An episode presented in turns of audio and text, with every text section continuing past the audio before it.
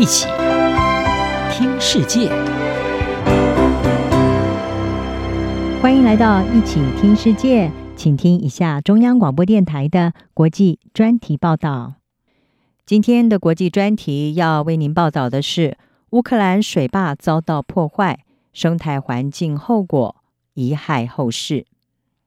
乌克兰南部赫尔松州卡科夫卡水坝六月六号传出遭到了破坏。水库因此溃堤，引发洪水，也淹没了河川下游的城镇和村庄。专家指出，这起事件导致的短期冲击正在快速演变成为长期性的环境灾难，并且可能会影响饮用水、粮食供应，还有生态系统。乌克兰总统泽伦斯基他称，这次大坝的破坏是一场生态灭绝。乌克兰外交部的副部长梅尔尼克则是表示，这是自车诺比核灾以来欧洲最严重的环境灾难。卡科夫卡水库是乌克兰境内最大的水库之一，也是乌克兰南部地区的重要水源。但是，随着这一座水库遭到破坏，周边地区的生态环境还有民众生计都受到了威胁，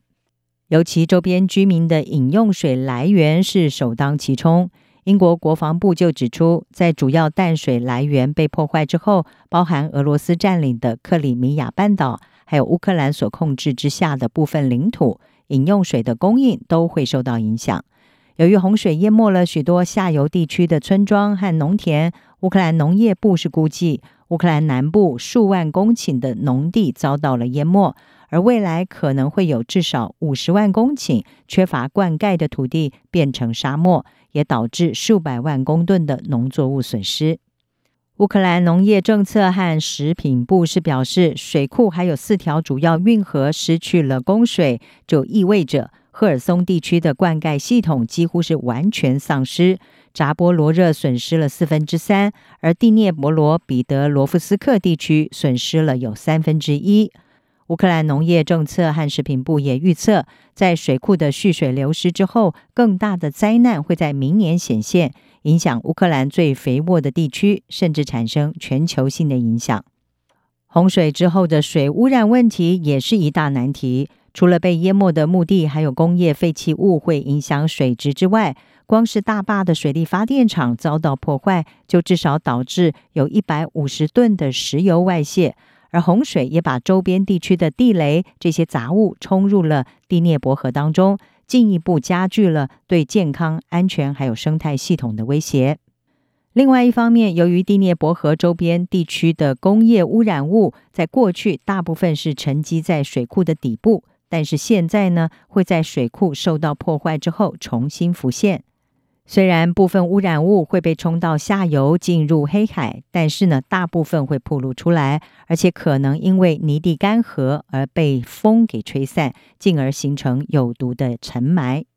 这起事件对环境所带来的冲击，可能也超出了人类的范围，包括位于卡科夫卡的一座动物园遭到洪水的淹没，园内两百六十种动物几乎是全部死亡。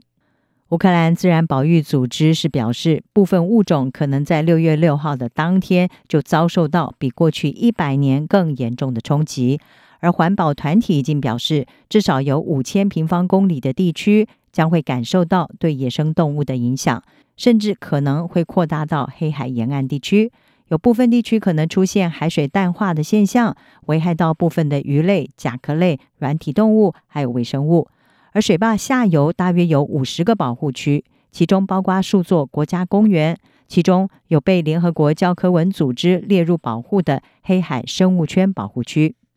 专家们是认为，动植物可能要花上十年的时间才能够重返或者是适应新的环境，而生活在这个地区的上百万乌克兰人可能要花更久的时间。乌克兰自然保育组织的栖息地保育专家菲里达他认为。最糟糕的后果可能不会直接影响到我们，不是我，不是你，而是我们的后代。因为这场人为灾难是不透明的，产生的后果将会影响我们的孩子或孙子。他说，就像我们现在正在经历车诺比核灾的后果，而不是我们的祖先。以上专题由郑吉茂编辑，还静静播报。谢谢您的收听。